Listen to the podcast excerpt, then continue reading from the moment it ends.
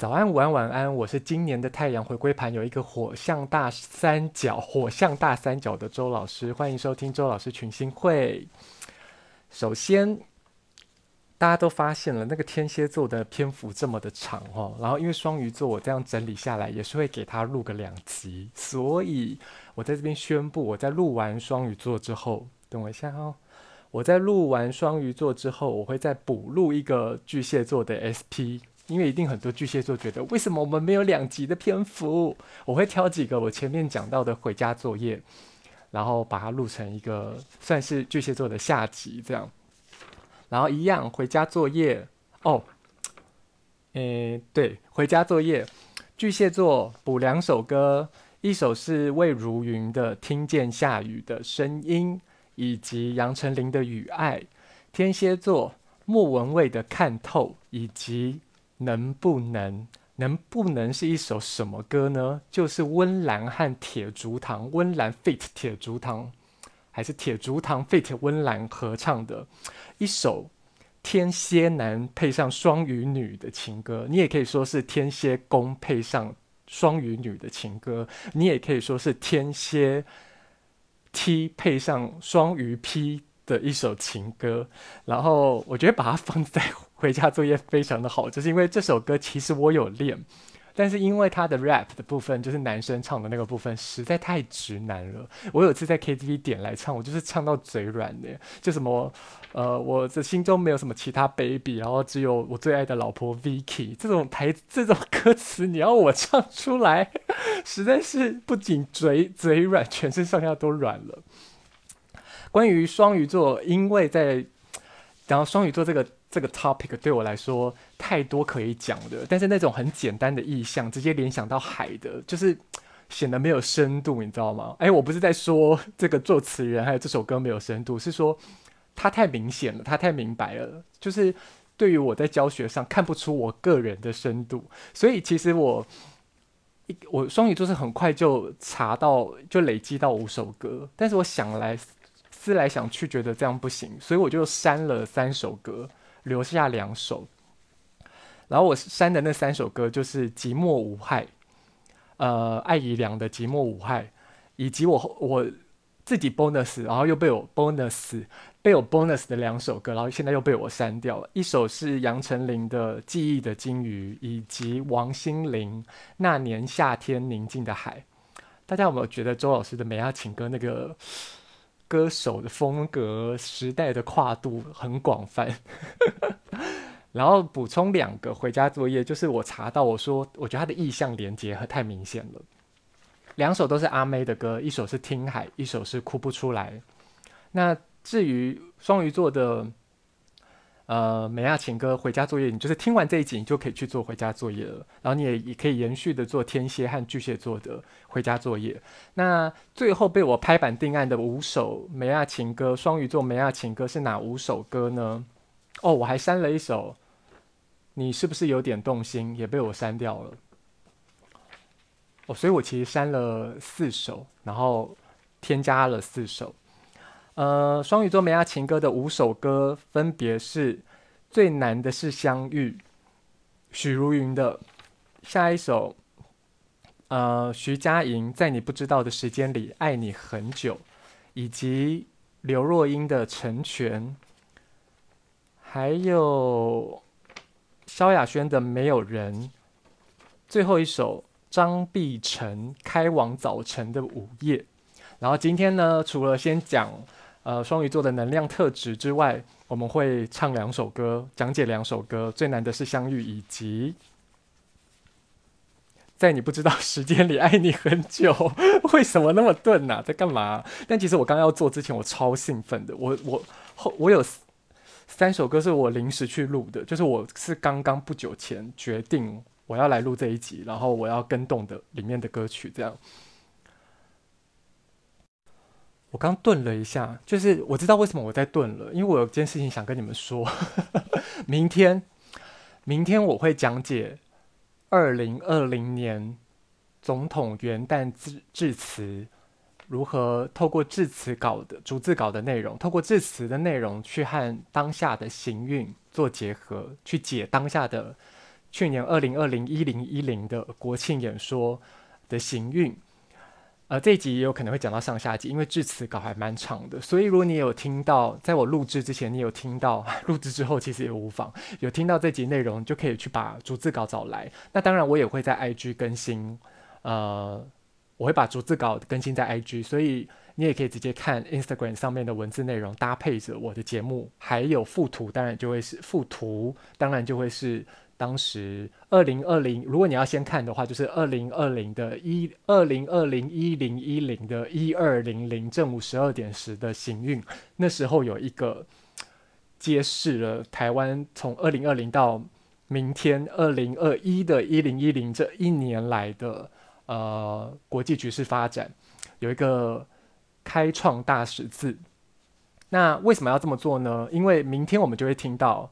现在已经过了，已经已经是今天了。我因为我现在在午夜 录的的二零二一年的总统致辞致辞稿，让我非常的期待。那这个致辞稿的内容呢，我会把它放在进阶班里面。你听的没错，我会入门进阶一起开。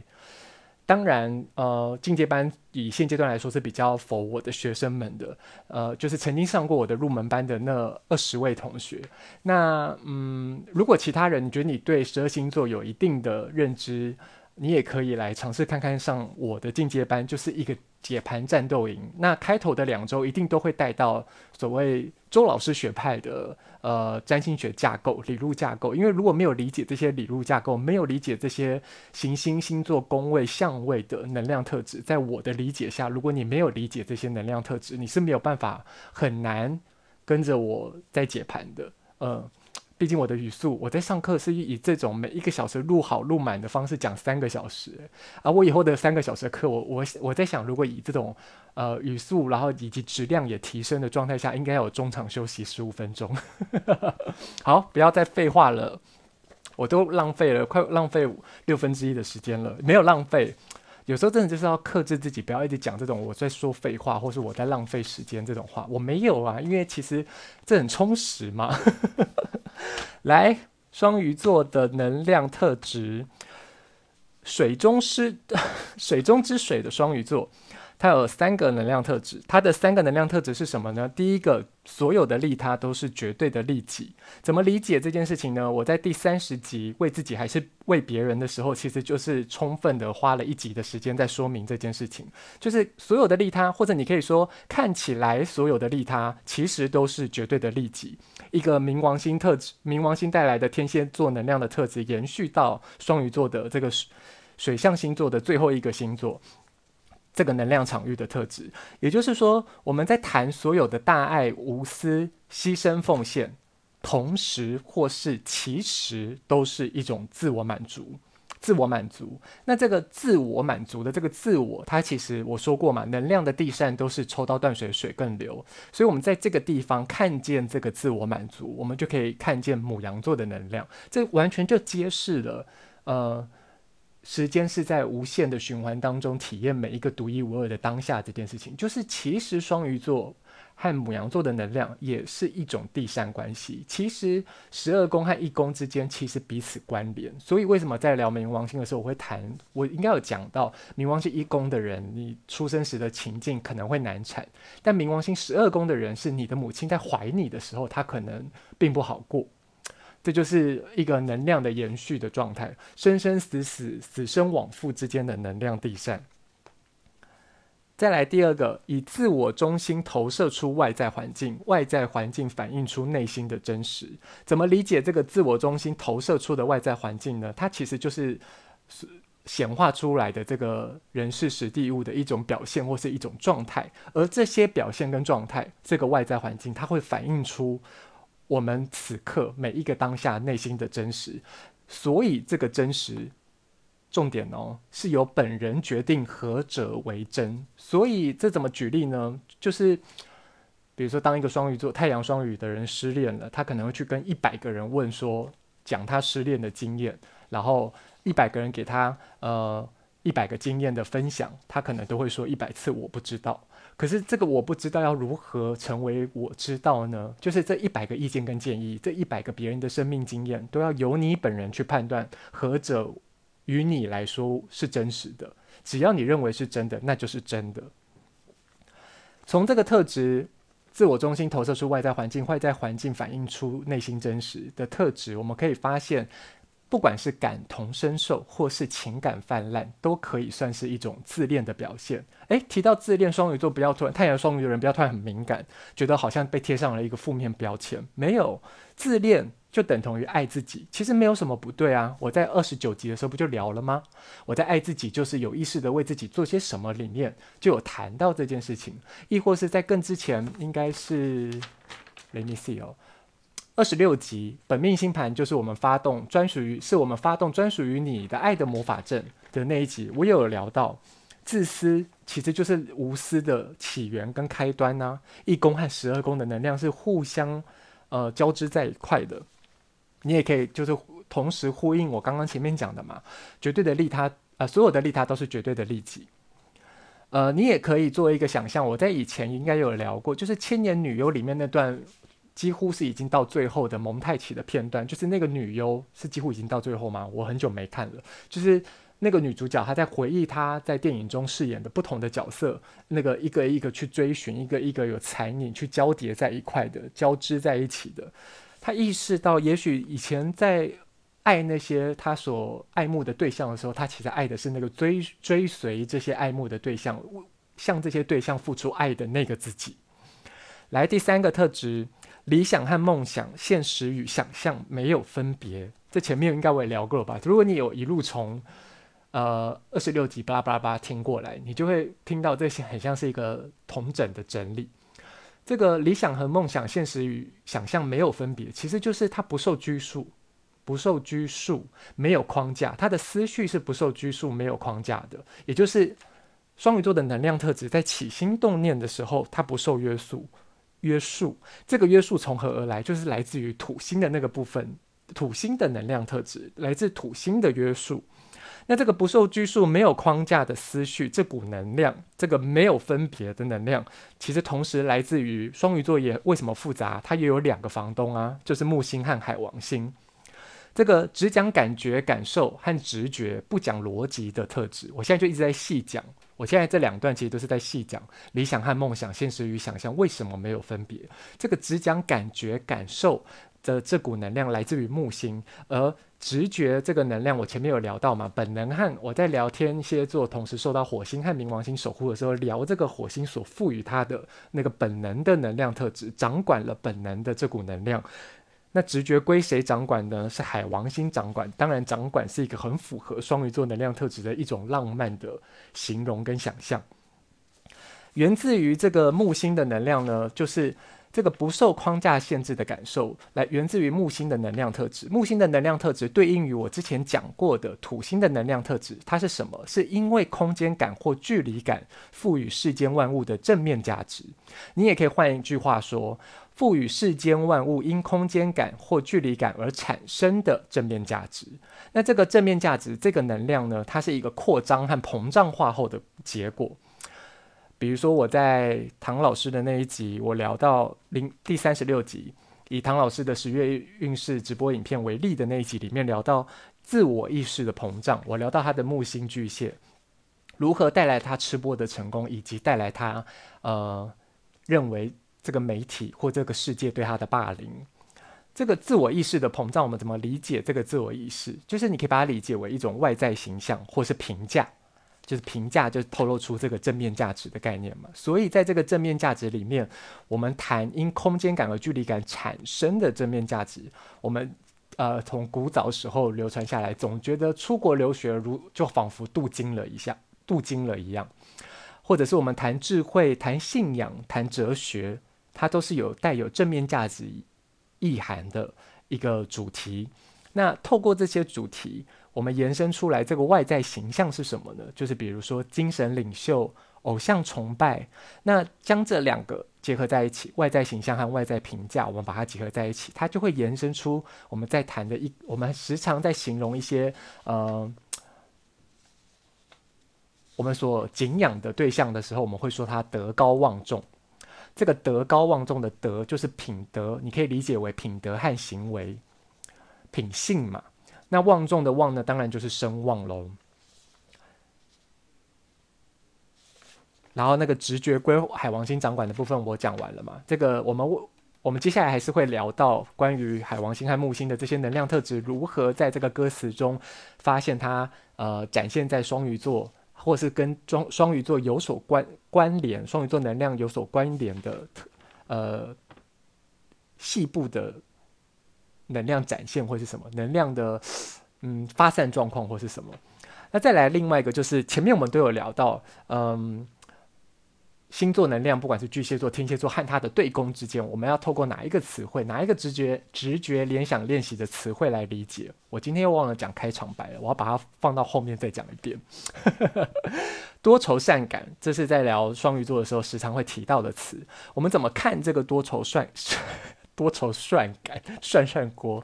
多愁善感呢？就是这个愁字，其实它是在追求唯美和完美。他和这个这个多愁的部分，就是双鱼座和处女座这组对宫的能量，在谈的其实是唯美和完美。他追求唯美，双鱼座追求唯美，处女座追求完美。而这个唯美和完美延伸出的单词是什么呢？是梦想和理想。然后到了双鱼座、处女座身上展现这个场域，展现了这个能量特质，对这些关键字有所追追求。你你也可以看见，双鱼座在追求梦想。在体现他的那个唯美的时候，他追求的往往是一种形而上的，呃，精神价值。我们刚是不是在谈那个因空间感、距离感而赋予世间万物的正面价值、精神的价值？而处女座在追求他的完美、追求他的理想的时候，其实是追求一个形而下的价值。然后这个这个愁字从何而来？因为你有所追求，所以这是一个看得见却难以承受的忧愁，就是你看得见它不完美，你看得见它不唯美。因而产生的你觉得难以忍受、难以承受的忧愁，那我们怎么理解多愁善感的善感呢？感觉、感情、情感、感受，它其实就是在为水象星座的能量特质做一个总结。这个总结是什么呢？这个能量特质、这个能量的进程的总结是什么？就是我们从巨蟹座出发，从一个单一的个体的情感讨论到复数的个体的情感。复数的个体的情感是什么？嗯。复数人我关系，然后这是天蝎座能量在讨论的事情，然后到双鱼座能量在谈的其实是一个单一的集体，它已经具备了一个集体集体思维的意志了。那这三个进程，也就是我前面有聊到，呃，我们从母羊座到狮子座，一宫到五宫，以及是一个在谈论单一的个体。的能量状态，不管是你个人情感上的课题，或者是关于关乎于你生命、你的外在环境的生命主题。然后到六七八宫处女到天蝎座的能量，我们谈的是人我关系，谈的是这个连接点与点之间的关系如何转化的三个进程。它谈论的是复数的个体的关系。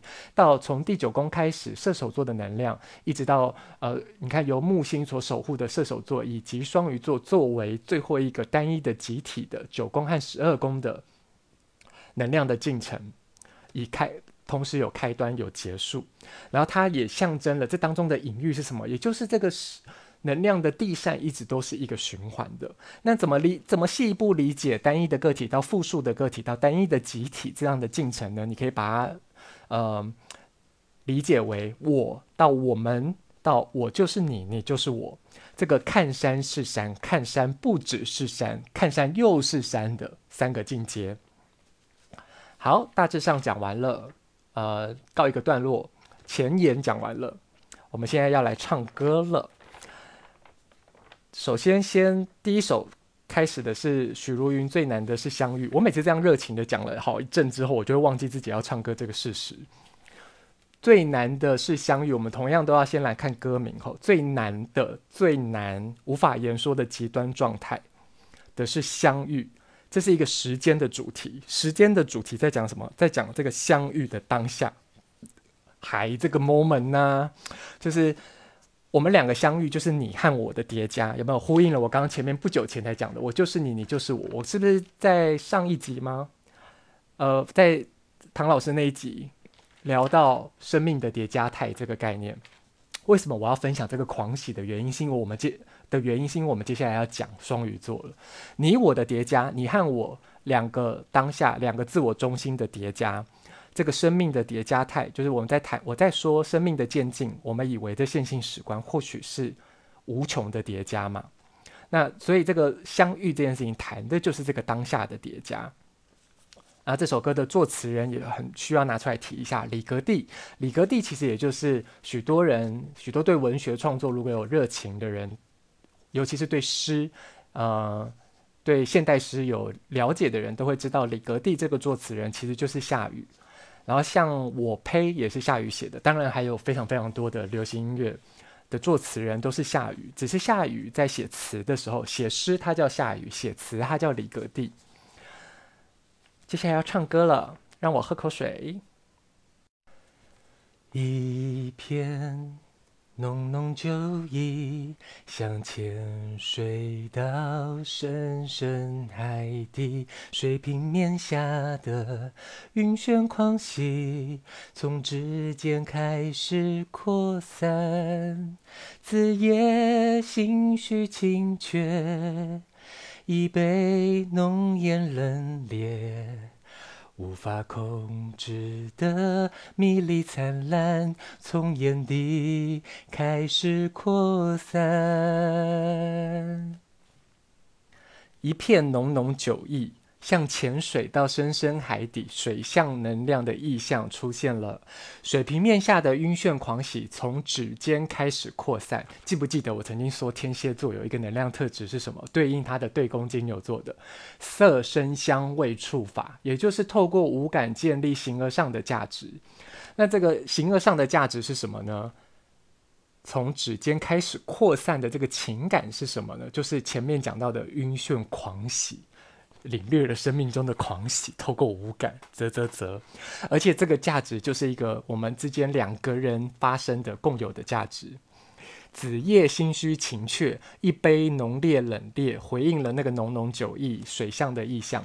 而且你不觉得浓艳冷冽很像？虽然是对品酒的一种感官上的形容，它也很像调酒的名称。我个人认为啦。然后无法控制的迷离灿烂，从眼底开始泛滥。这个你会发现哦，这两句话，心虚情怯是一个形而上的情感，对不对？到迷离灿烂也是一个形而上的形容，它其实是一个从从自己我自己在心虚情怯。到我们两个共同拥有了一段迷离灿烂，就从一个自我的价值延伸到共有的价值，但它同时都是透过无感而建立的形而上的价值。从眼底开始泛滥，就是那个迷离灿烂开始泛滥嘛，无法控制、无法言说的极端状态。你可以把它视为是这个共有的情感的泛滥，你也可以把它理解为一个什么？什么东西会泛滥？眼泪会泛滥。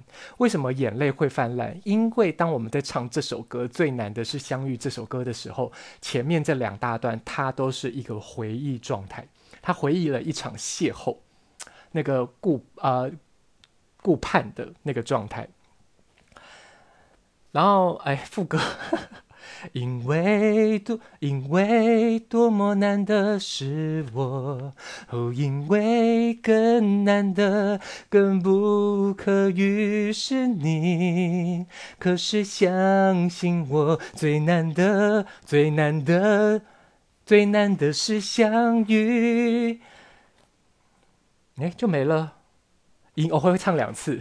因为多么难得是我，哦，因为更难得、更不可遇是你。可是相信我，最难得、最难得是相遇。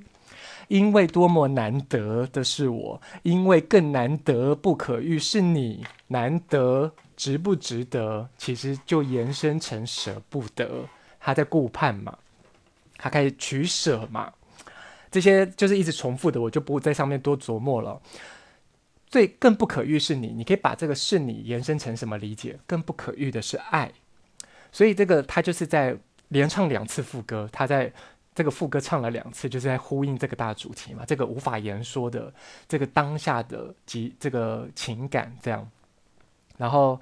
再来就是重新一次 A 段，然后再又唱两次副歌。我现在直接唱 Bridge，打了一个大嗝。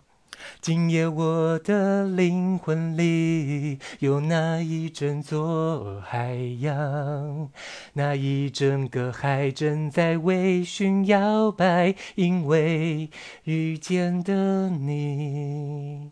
今天晚上，整个晚上，那整个微醺的海洋，当整个微醺的海遇见了月光，我就遇见了你。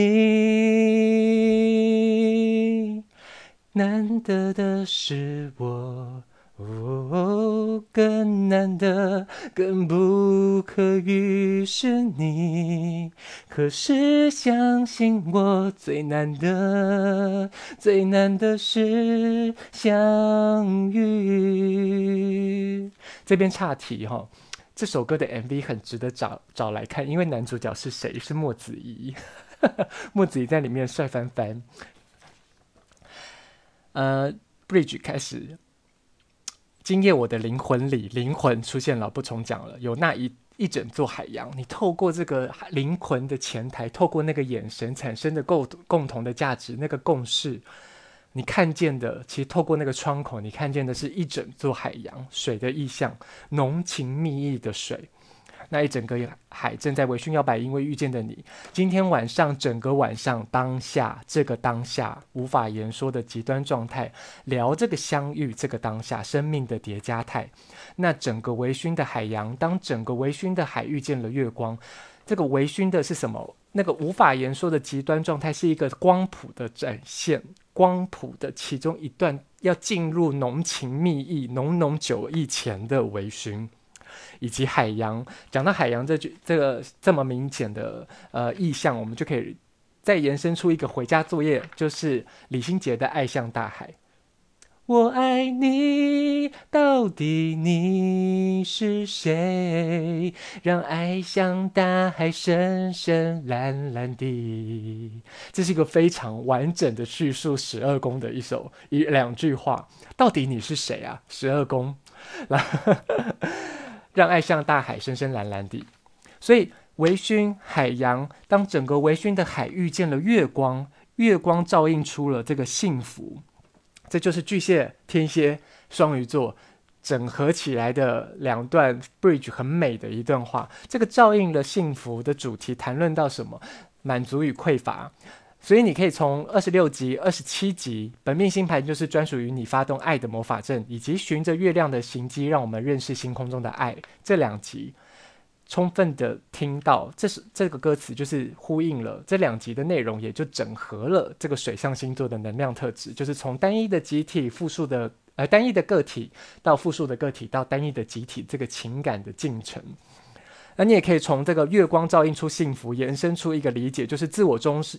自我中心这句话，这两段话也充分的，呃，说明了自我中心投射出外在环境，而外外在环境反映出了内心的真实这个能量特质。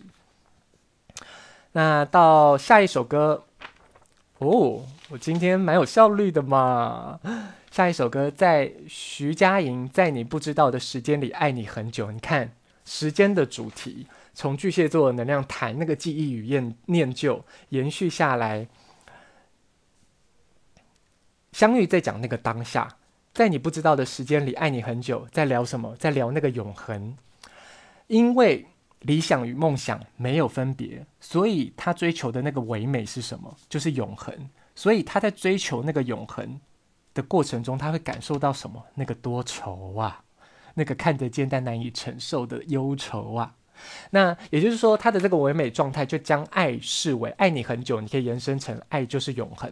那这个永恒是什么呢？每一个当下无穷的叠加，在如何忘记你，其实就有聊到这首这个这个主题了。如何忘记你？巨蟹座的情歌，他聊到谁记得那天牵手并肩，没有终点。所以没有终点，在如何忘记你这首歌里面就揭示了这个感情的进程，他到最后想看见的那个理想状态是什么？是永恒。嗯，我来听一下这首歌。多久却都没说出口，我想我能够不分昼夜等候。温柔，就算到时间的尽头，到世界的尽头，我愿倾尽所有，握紧你的双手，不需要理由。就这样，忘了永远多长。就这样，忘了时间的重量。那一天，一分一秒是你的模样，将我生命无限期的、无限期的延长。就这样。回到相遇的时候，就这样忘记失去或拥有。愿命运许给我们最初的温柔，许给我们最初的温柔，在你不知道的时间里。爱你很久，就一口气把第一段唱完，这样多久都没，却都没说出口。你会发现他在谈的是什么？其实是多久都不重要。我曾经胆怯而没说出口的是，因为我不再胆怯，所以所以都没说出口。这是从不想让你知道周慧的巨蟹座的能量特质。巨呃不，周慧在那个不想让你知道这首歌，我跟大家聊到，它是一个 啊，我知道为什么刚唱成这样了，就是我耳机其中一边耳机没拿下来，就是呃温柔的复仇，不想让你知道在唱的是一个温柔的复仇。到这个能这边这个双鱼座能量，这首歌里面它所延伸出来的其实是一个温柔而坚韧的情感。为什么我想我能够不分昼夜等候？是因为那个温柔，就算到世界的尽头，我愿倾尽所有。你看他回应了吗？啊、他回应了什么？就是世界的尽头是一个世界的终结、终局，无法言说的极端状态。那还有什么呢？就是这个能能量、情感的进程体现了什么？原本是我俩感情的终结、终局，天蝎座在讨讨论的，到这边变成是所有人。的终结和终局，当当那一刻，我们在想象那一刻，或者说情感的终结，对他来说就仿佛这世界的终结。所以我愿倾尽所有，因为所有人的这个世界终结了，感情的终结于我来说像是世界的终结。所以到那一刻，那个当下，那个 moment，我愿意倾尽所有，握紧你的双手。不需要理由，为什么不需要理由？因为所有的利他都是绝对的利己。我在说，我们在谈大爱无私、牺牲奉献，同时或其实都是自我满足。就这样忘了时间多长，就这样忘了时间的重量，遗忘的主题有没有？他忘了什么？这些内容，永恒时间的主题，记忆与念旧。嗯、是你的模样将我生命无限期的延长，是你是爱将我生命无限期的延长。就这样回到相遇的时候，就这样忘记失去和失去或拥有。这这是一个总结，这首歌完完全全就是这个情感的进程，这个能量的进程的一个展现。这样，记忆女呃，回到相遇的时候，对应记忆与念旧的主题，忘记失去或拥有，取舍在谈的。共有的价值取舍的主题，过去、现在、未来是没有分别的。你就是我的，我的也是你的，也没有分别。这是一个海王星的能量特质。海王星的能量特质在谈什么？其中一个能量特质谈的就是消融、消弭、弭平的弭，消融、消弭，去除了界限和藩篱，所以它可以突破时间和空间。唯物和唯心，或者你可以理解为精神和物质等，这是一个可以突破这个这三者的能量。你看哦，就是从呃天蝎座可以看见世间万物最好与最坏无法言说的极端状态，到这边它突破了那个二元价值的框架。那你怎么理解这个？细细一步的去理解，就是疫情发生的时候，我们所有人对未知的恐惧，就是那个没有界限、人人都有可能染疫的恐惧。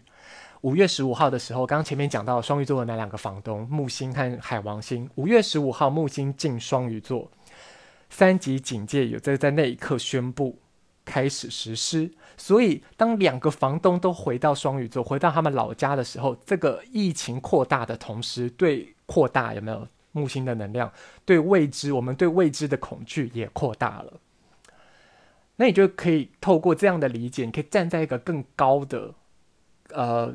格局对于这些能量特质，对于这些突破时间和空间、精神和物质的能量，有一个视野去看待它。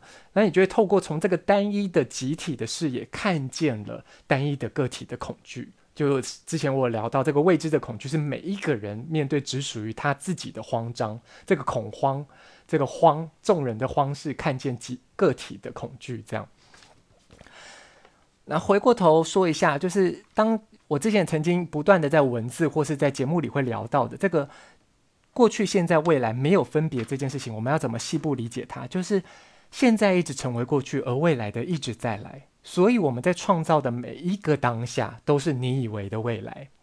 好，然后愿命运许愿命运许给我们最初的温柔。命运这个主题，他都点出来了，我就不能不讲了。我原本想说，哎，这整个双鱼座的呃 歌词内容里面，好像没有跟这个特质有聊到什么。结果当我看到“命运”两个字，我就不得不说，就是前面曾经以前去年我在聊木土进入水瓶座，我在聊那个梦想导师，其实冥王星也在聊梦想导师。我从从那个水瓶座能量。聊木土是梦想导师这件事情，就在聊许愿下订单嘛。然后我不管透过节目、透过文字，我都有不断跟大家分享，我们可以向梦想导师、向木土星下订单。为什么我们可以和梦想导师许愿？就是木土星共同拥有的这个能量特质，就叫做命运与机会。而木星呢，就是 focus 在这个机会身上。然后这个机会，我们可以把它视为是一种。命运机会嘛，像大富翁玩的那两个东西，就是它是一个从天而降的好处。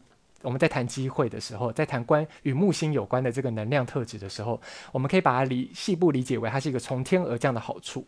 它是一个像是贵有贵贵人啊，贵人 有贵人啊，伯乐看见你是得你这匹好马，你可以把它想成就是获得赏识的好处，从天而降的获得的赏识。那这个。这个能量特质放在我们个人的命盘里，你个人的木星，它就会显现出这个木星落入个落落入木星落入的宫位，会指引我们明白，就是它体现了什么，就是这个这个从天而降的好处，这个获得赏识、获得机会、得到贵人和伯乐的这个好处，是发生在生活周遭。那这个周遭是哪里？就是那个木星，你本命盘木星落入的宫位可以。窥探出略知一二，这样。那行运的木星，当行运的木星走来，走到我们的生命里，对我们的本命盘，行运的木星的能量怎么如何和我们本命盘产生的能量产生交互作用呢？就是你可以把它理解为，行运的木星进入的你本命盘当中的那个宫位，它体现出来的是一个无心插柳，后话柳成荫嘛，无心插柳的感受，无心插柳的遭遇遭逢嘛。你看，这相遇那个当下，那个事件的触发，就是行运行运的木星，它走到了你本命盘的哪个宫位，它会带来这个事件的触发，这个无心插柳柳成荫的事件的触发。然后，可是这个无心插柳得来的从天而降的好处，会引发我们本命盘的土星，土星所象征的那个。部分的自己，或者说这个土星的能量特质，透过限制框架出合理性的能量特质，拥有了这个能量特质的你，那个人格，他会去检视自我检视是否够格，这样听得懂哦？就是你本命盘的木星，它落入什么样的宫位，我们可以看出我们的生活周遭那个周遭那个外在环境，呃，会得来。我们有机会略知一二，他会得来，他可能会得来什么样从天而降的好处？那这个好处可能是指向一个贵人或伯乐或者是你会在这个领域获得赏识。那行运的那颗木星正在走的这颗木星，它如何和你的本命盘产生交互作用，就是看它落在你本命盘的哪个宫位，它会为你带来这个无心插柳柳成荫的机会。那只是这个无心插柳柳成荫的机会，会引发你本人的本命盘的土星，就是这个土星所代表的那个自我。会去检视是否够格，因为土星的能量特质是透过限制框架出合理性。哇，你看，哎，这个一不小心就讲了很长，对不对？但是有没有觉得干货满满？觉得哇，我得到好多关于周老师学派的占星知识。我为什么就要讲一下这些废话是？是 Let me take a break。再来，嗯，到 bridge 了，是不是？突然有点想不起来，我我等我一下，我顺便喝口水。从那一天没有时间的单位，只有遇见了你以前和遇见你之后，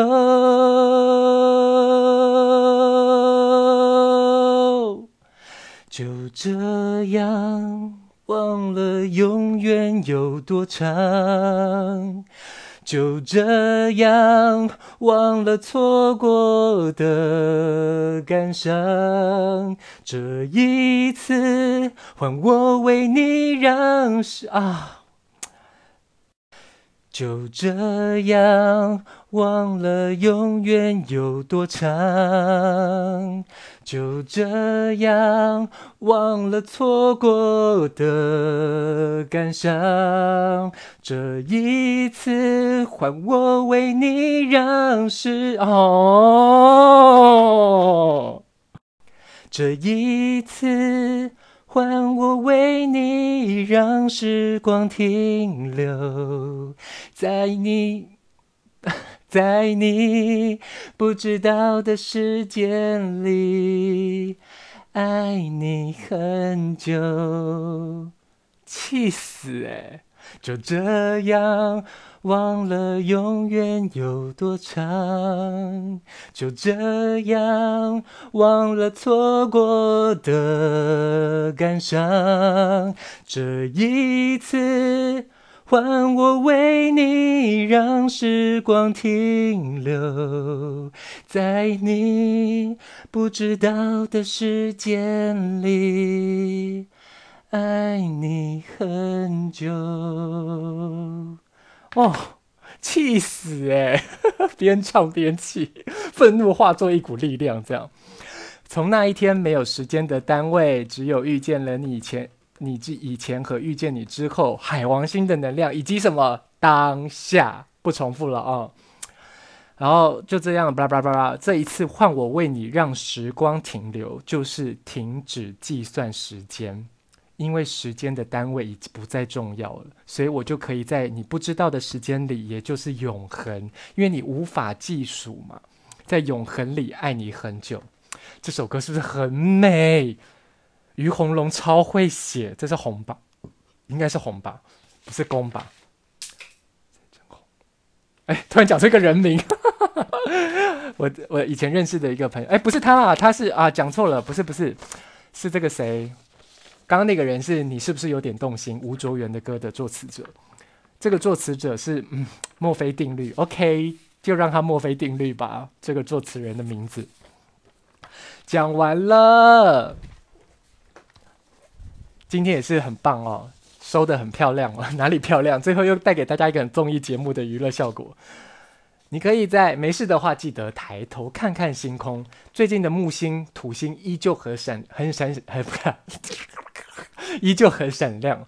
不久后，这个逆行应该就要结束了吧？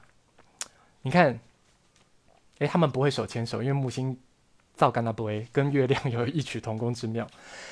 没事的话，记得抬头看看星空。你可以在 Facebook、Instagram 找到周老师群星会，以及你可以在 Spotify、Apple Podcast、Google Podcast、Firstory App 平台听到这个节目。那你找到周老师群星会之后，你可以在那两个平台私讯跟我聊聊天。如果你想聊比较长篇幅的内容，或者你喜欢在永恒中与我对话，你可以透过 Bling Stars Club 的 Gmail 跟我写写信、通信、交换日记都可以。我要来念那个。梅亚爱唱歌，希望借由这些耳熟能详又好唱欠练的梅亚情歌，鼓励大家，带着大家一起主动有意识的去探索、游玩、享受属于你、属于我们自己的占星学。希望大家可以在生活中的各个各种习以为常的细节里，去探索、游玩、享受属于我们所有人的占星学。如果你很想支持周君，如果你很想支持周老师 制作你好喜欢的。节目，你可以抖内周老师的三餐，中华邮政七零零零零零二三 零零零二三九八零二九八八五一，还有什么没讲啦？没错，欢迎大家和我们分享，和我分享，以及和我们所有人分享专属于你的美亚情歌，以及你听完梅亚爱唱歌之后，你有任何澎湃汹涌的心得感想，都请不要否定你的真实情感，可以和我们分享。分享与分享，人的终极一生就是要分享与贡献的。我是周老师，非常感谢你，非常庆幸我们可以一起度过这么美好的时光。我爱大家，拜拜。